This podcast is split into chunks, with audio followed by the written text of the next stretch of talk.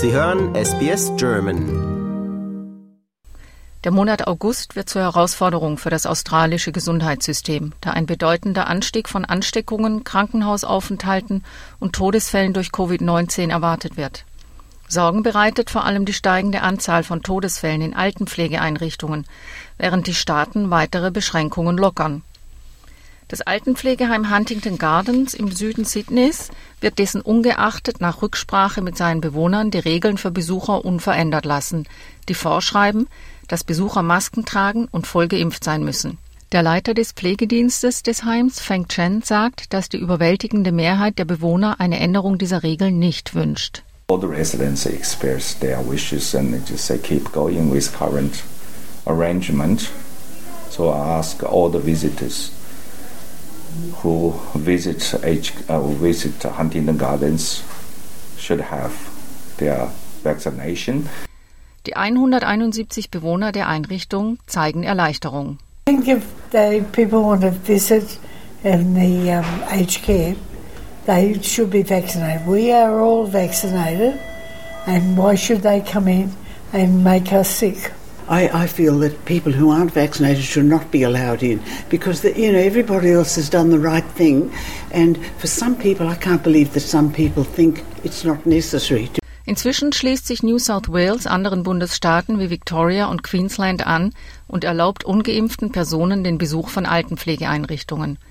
Es wird aber der Ruf nach einheitlicheren Regeln laut, darunter von Ian Henschke von National Seniors Australia. Remember a few years ago when there was a flu pandemic, uh, it became mandatory for people to have a flu vaccination before they went into aged care and for people that worked in aged care. So we've seen this before.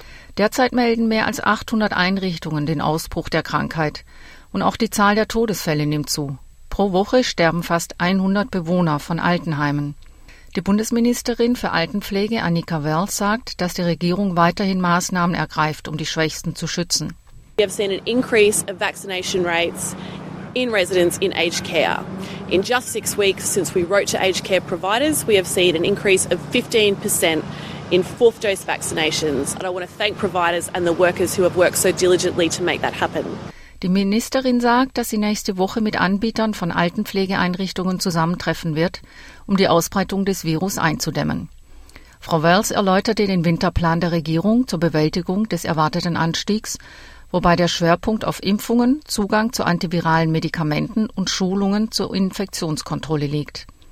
Die Zahl der Krankheitsfälle und Krankenhausaufenthalte nimmt zu, und der Höhepunkt dieser Welle steht erst noch bevor. Experten, darunter die Professorin Margaret Hallard vom Burnett Institute, warnen, dass der Höhepunkt im August erreicht wird. Sie geht aber davon aus, dass er nicht so stark ausfallen dürfte wie im Januar. As best as we can tell, the peak's going to be there, but not quite as bad as in January at this stage. And but it can be we can do even better. And what I always ask people is to break our models.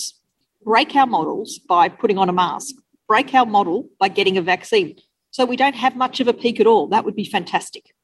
Die Gesundheitssysteme im ganzen Land sind einer enormen Belastung ausgesetzt. In Victoria sind derzeit fast 2000 Beschäftigte des Gesundheitswesens entweder wegen Covid oder der Grippe arbeitsunfähig. Das Alfred Hospital in Melbourne hat einige elektive Operationen verschoben, da die Fallzahlen weiter steigen, ebenso wie die Zahl der Krankenhausaufenthalte. Laut Jacinta Allen, der amtierenden Premierministerin von Victoria, sind die Krankenhäuser selbst am besten in der Lage, diese Entscheidungen zu treffen. At the local level, the hospitals are best placed to make those really difficult decisions about the delivery of local services. Uh, there's a really big focus on supporting people through this difficult winter.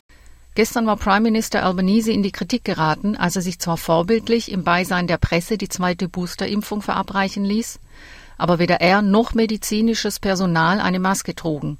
Dabei weisen die Experten immer wieder mit Nachdruck darauf hin, dass das Tragen von Masken im Kampf zur Eindämmung der Pandemie mit das wichtigste und am einfachsten umzusetzende Mittel sind. Trotzdem wollen die Staaten bislang keine neuen Maskenpflichten einführen, sondern setzen weiterhin darauf, dass jeder Einzelne Verantwortung übernimmt. Lust auf weitere Interviews und Geschichten? Uns gibt's auf allen großen Podcast-Plattformen wie Apple, Google und Spotify.